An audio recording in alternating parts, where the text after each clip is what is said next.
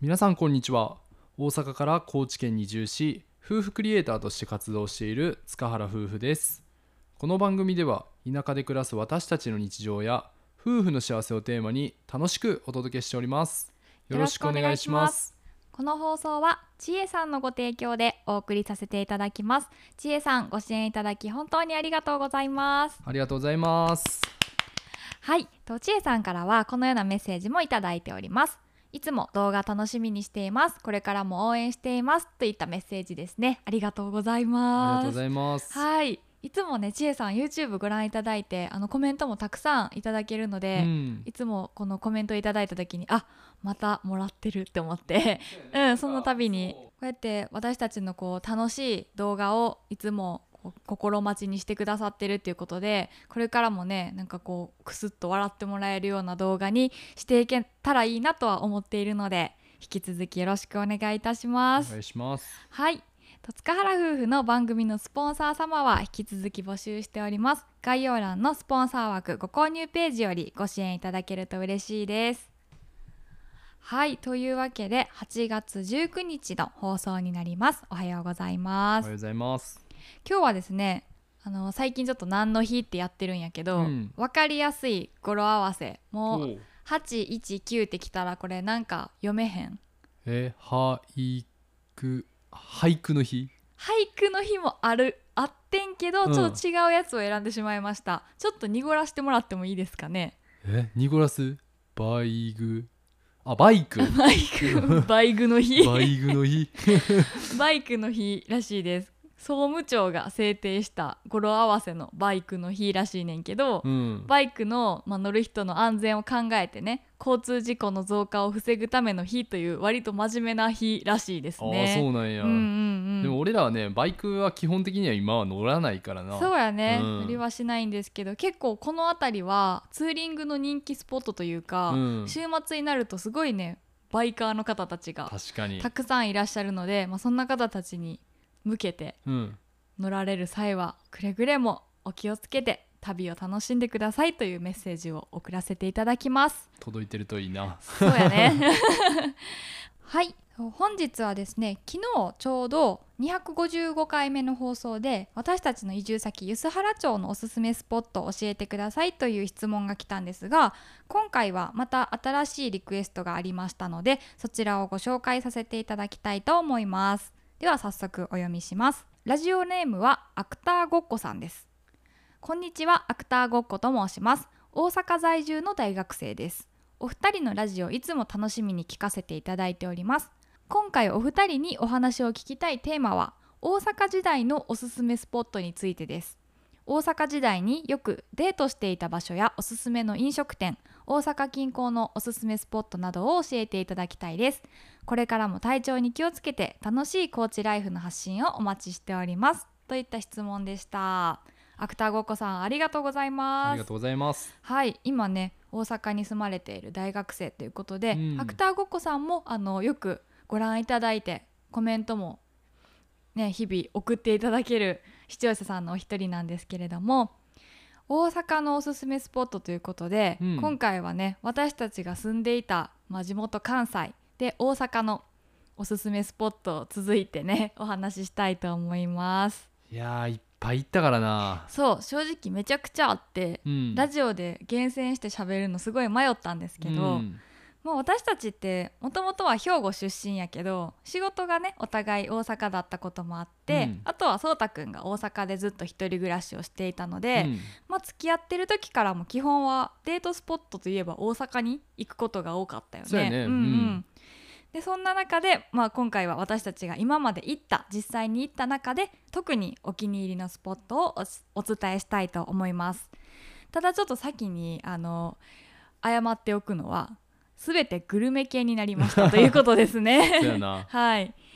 まあでもそれだけちょっとグルメの激戦区ということで、うん。紹介したい美味しいお店を今から言います。はい。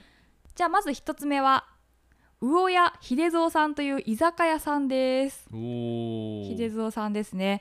これはあの YouTube の8000人の記念ライブであの大阪でまたどこ行きたいですかって質問に対して、私たちが挙げさせてもらった居酒屋さんになるんですけど、うんまあ、同棲始めてから結婚するまでのこの期間っていうのは難波に住んでたのでこの難波って南南のエリアって呼ばれてるんですけど、南エリアでは私たちは特にお気に入りの居酒屋ですね。しょっちゅう仕事終わりに行ってたよな。そう。うん。かなり行ってた。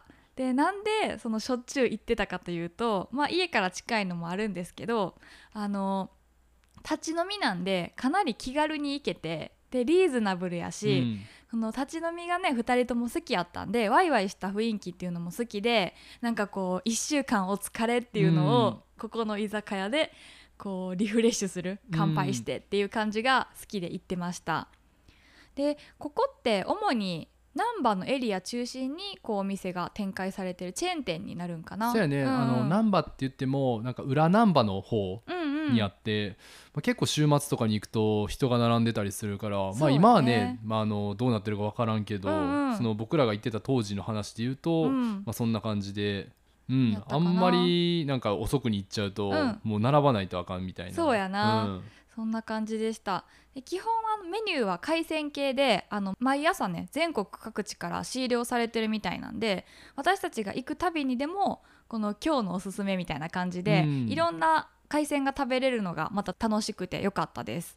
というわけで1軒目は魚屋秀蔵さん。チェックしてください。また行きてえわ。行きたいね。はーい。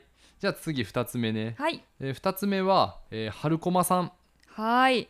春駒さんっていうのはお寿司屋さんで、まあ、大阪市の北区の天神橋にある、うんうん。まあ、有名なあの日本一長い商店街、あ天神橋筋商店街、の中にあるお寿司屋さんです。はい。で最寄り駅は天満っていうところになります。はい。でなんとね食べログ調べてみたら3.68。やばいよな、うんこの大阪の激戦区でな,、うん。なんか3.5を超えたら結構ね信頼できるっていうやん。そう。う、ん。もうね私たち食べログヘビーユーザーやったんでもう数あるお店の中から探すためにまず使ってたのは食べログ、うん。でその3.5以上、まあ、それ前後ぐらいのところめちゃくちゃ探してたよね。ね、話それるけど、うん。高知に行くとさ食べログがさ全然機能してなくてさ。そうなんよ、うん、だからねちょっと今は使えないんですけど、うん。大阪にいた時はかなり便利なアプリやったんでそこでまあ出会ったん。そうたくんもともと知ってたんやったっけ？えっ、とそうやね、ん。俺が一人暮らししてる時に、うん。あの教えてもらって。ああ、うん。それでなんか私を連れてってくれてんな。そうそうそうそう、んでこのお寿司屋さんのいいところはもうお昼から美味しいお寿司が食べれるし、うんうん。まあなんと言ってもめっちゃ安い、安いようね、ん、いやほんまになんかネタとかも種類かなり豊富で、あのあこんなんまで食べれるんやっていうね割とかなりの種類があるんですけど、ま全体的にお安いからいろいろこう楽しめる、うん、やっぱ回転寿司やったらそれぐらいの値段やったら全然あるとは思うねんけど、うん。握ってくれるさお寿司で目の前で、ねこの値段で出せるっていうのはすごいと思うし、ねかつもうネタも新鮮で大きいから、うんうん。食べ応えもあるし、確かになんかめっちゃ一貫一貫が大きいイメージがある、そうそうそうねネタとかも分厚いしね、うん。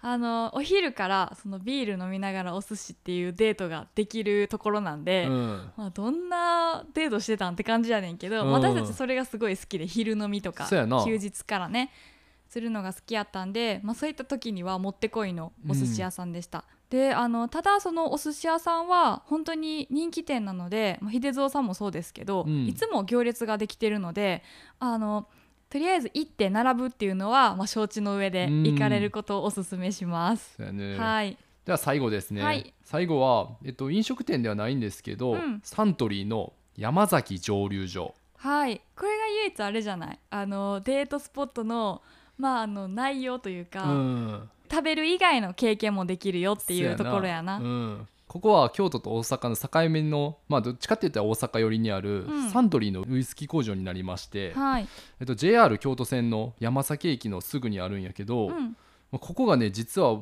僕らが遠出した初デートやね。そうやね。覚えてる？めちゃめちゃ覚えてる。めちゃめちゃ覚えてる？だって初デートやもん。初デートで行ったっていうので、しかもあのもともと京都に行こうって言われてたんやけど、うん。